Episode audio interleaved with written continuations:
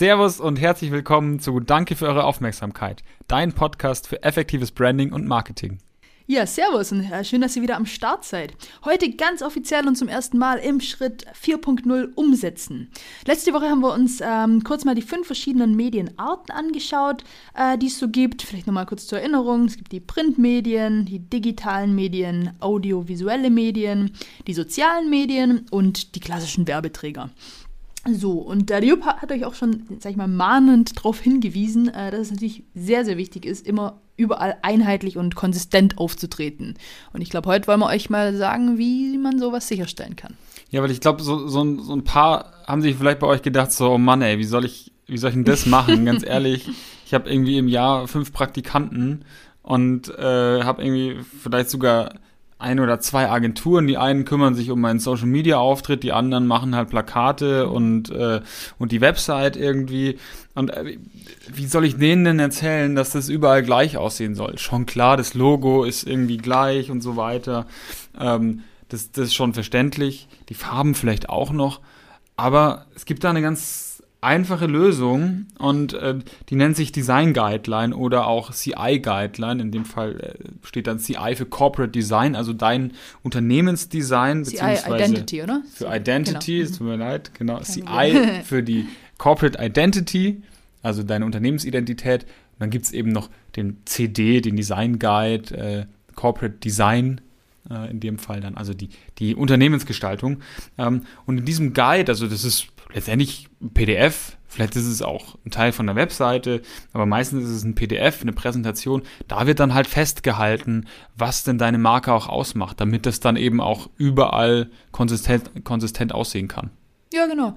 Und der Leop hat es auch, ich glaube, im Schritt 3.0 Gestalten schon mal angeteasert, dass es äh, sowas, sowas gibt. Und das ist einfach im Grunde, müsst ihr das euch so vorstellen, die Design Guideline ist eigentlich so das greifbare Endprodukt vom Schritt 3.0 Gestalten. Weil da ist einfach alles drin, nochmal, wie es wann, wo zu verwenden ist, was deine Bildsprache ist, was deine Tonalität ist, was deine, keine Ahnung, bis hin zu äh, so ein bisschen technischen Sachen auch. So, hey, ich will mein Logo immer oben rechts haben oder ich will äh, darauf achten, dass, keine Ahnung, nicht äh, in einem Gesicht mal mal irgendwas drin, irgendein Element. Also alles, was du da festlegen willst, ist im Grunde äh, damit drin. Und wir haben es jetzt halt von der Logik her, es ist im Schritt 4.0 drin, weil ich meine, klar, äh, 1, 2 und 3 müssen natürlich erstmal komplett abgeschlossen sein, bevor überhaupt äh, eine Corporate Identity oder Corporate Design Guideline entstehen kann. Und zum anderen natürlich ist es jetzt einfach, sag ich mal, das Fundament von allem, was jetzt bei der Umsetzung kommt. Ganz egal, auf welchem Kanal du jetzt was machen möchtest, ähm, ohne dieses Fundament einfach zu haben, ähm, ja, funktioniert es einfach nicht. Und da, wie gesagt, es ist völlig wurscht, wie lang das Ding am Ende ist, aber das ist einfach der Blueprint, die Vorlage für neue Mitarbeiter, für neue Agenturen, für sämtliche Partner. Vielleicht bist du der Sponsor vom lokalen Verein und die fragen dich, wie soll man das, äh, die Werbeanzeige drucken. Da schickst du denen das PDF und der Mensch, der das auf der anderen Seite handelt, wird genau verstehen, wie du gerne deine Anzeige geschaltet haben möchtest, wie das ausschaut. Ja, Danny, du hast es ja schon gesagt, auch wir fragen natürlich, wenn wir mit einem neuen Kunden zusammenarbeiten, immer direkt nach der, nach der CI-Guideline, um einfach, auch wenn wir dann nur eine Webseite machen zum Beispiel, da direkt in dem richtigen Look and Feel zu arbeiten. Also wo gehört das Logo hin? Welche Typografie wird verwendet? Welche Farben werden verwendet? Und genauso kannst du das dann eben auch machen. Du verschickst dieses PDF einfach an deine Partner und genau, Danny hat es ja gerade schon erzählt. Ja? Die lesen dann daraus einfach, was sie letztendlich brauchen und fragen vielleicht auch nochmal zurück natürlich. Ähm, aber das hört sich jetzt natürlich auch wieder komplex an irgendwie, aber so, so schlimm ist es irgendwie gar nicht. Das, äh, meistens macht man halt irgendwie dann so ein, äh, so eine CI-Guideline so nebenher, beziehungsweise macht eigentlich gar keine und wird dann irgendwie zigmal gefragt, wie sollen wir das machen? Gibt es da irgendwie eine, eine Platzierungsmöglichkeit? Aber es ist eigentlich ähm, viel einfacher, das mal kurz Es spart dir halt einfach Zeit, ja. weil da musst du das nicht jedem hundertmal nochmal erklären, da schickst du einfach das Ding und weil du willst ja auch, das, das ist ja genau das Thema Konsistenz, es soll ja überall gleich ausschauen. Und wenn du dann jedes Mal jeder Werbeanzeige, egal ob es jetzt in der Zeitung ist oder online oder äh, ja, der Werbebanner auf dem Sportplatz, wenn du da jedes Mal neu anfängst zu erzählen, wie du es gern haben willst, das ist doch einfach nervig. Also schreib's doch lieber einfach einmal auf, mach dir da Gedanken und äh, ja, im Grunde wollen wir jetzt ja auch gar nicht hier zu nerdig sein und Design-Guideline, bla bla. Es ist einfach, jede Guideline ist natürlich so einzigartig und individuell wie dein Unternehmen selber auch. Und es muss auch gar nicht irgendwie ein großes, äh, aufgeblasenes Dokument sein. Wie gesagt, schreib das für dich runter, sag, wie du es gerne, wie du es gerne hättest, wie es für dich selber Sinn macht.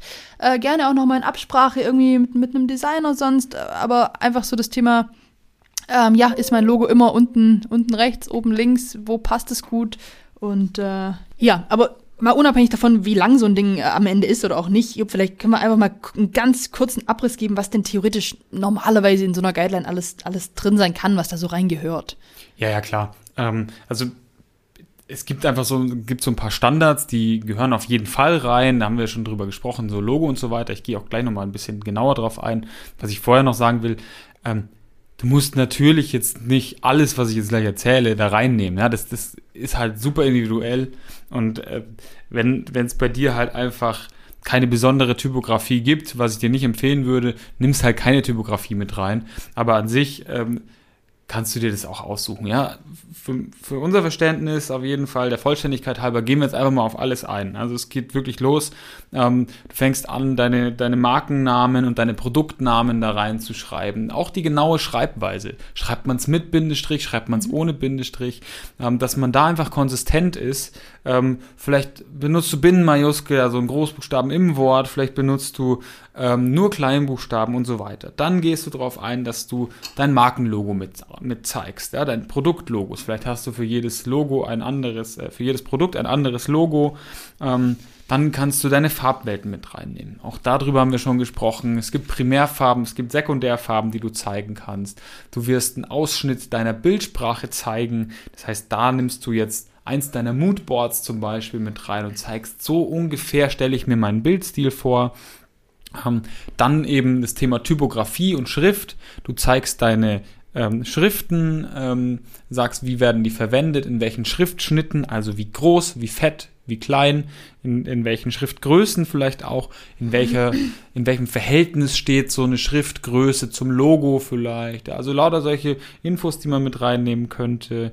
Dann geht es um das Thema Sprachlichkeit. Ja, wenn wir geschriebenen Text haben, möchtest du ja auch ähm, bestimmte Begriffe vielleicht prägen. Also auch das darf hier gerne mit rein. Daneben das Thema Gestaltungselemente, also Formen, Muster, Texturen, die du ja. verwenden möchtest. Und jetzt merkt ihr so langsam, wir haben das alles schon mhm. besprochen.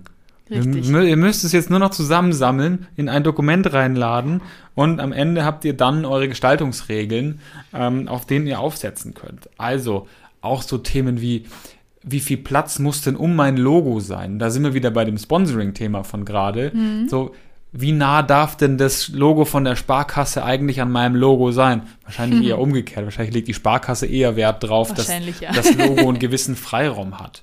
Ähm, und all das legst du eben in deinem Corporate Design fest. Ja, genau so ist es. Und ich glaube, das geben wir euch jetzt auch einfach mal als Hausaufgabe. Äh, falls ihr sowas noch nicht habt, dann äh, startet doch mal durch, macht doch sowas mal. Und wenn es echt nur ist wie, hey, wir wollen immer die äh, keine Ahnung, Calibri als Schriftart nehmen und es soll bitte immer maximal Schriftgröße 12 sein und Überschriften möchte man so und dies möchte man so und unser Logo liegen. Einfach mach dir da mal die Gedanken. Ähm, quatsch auch gerne äh, mit uns drüber, wenn du, wenn du da einfach nochmal Rückfragen hast. Und ansonsten, ja, Abonnieren-Button, Leute, ihr wisst Bescheid. Wir haben so ein kleines, äh, bescheidenes Ziel von, was haben wir denn? Ich glaube 500 bis Jahresende. Also, äh, das schafft man nicht alleine. Von dem her, gerne, äh, gerne abonnieren, uns weiterempfehlen, wenn es denn Sinn macht, dass wir hier, was wir hier reden. Wenn ihr es scheiße findet, dann äh, gut, aber dann hört ihr wahrscheinlich auch gar nicht zu. Ne? Von dem her wollen wir das mal aus, dann wollen wir es mal ausschließen. Von dem her danke, dass ihr immer noch mit am Start seid. Und ähm, ja, damit sagen wir. Danke für eure Aufmerksamkeit.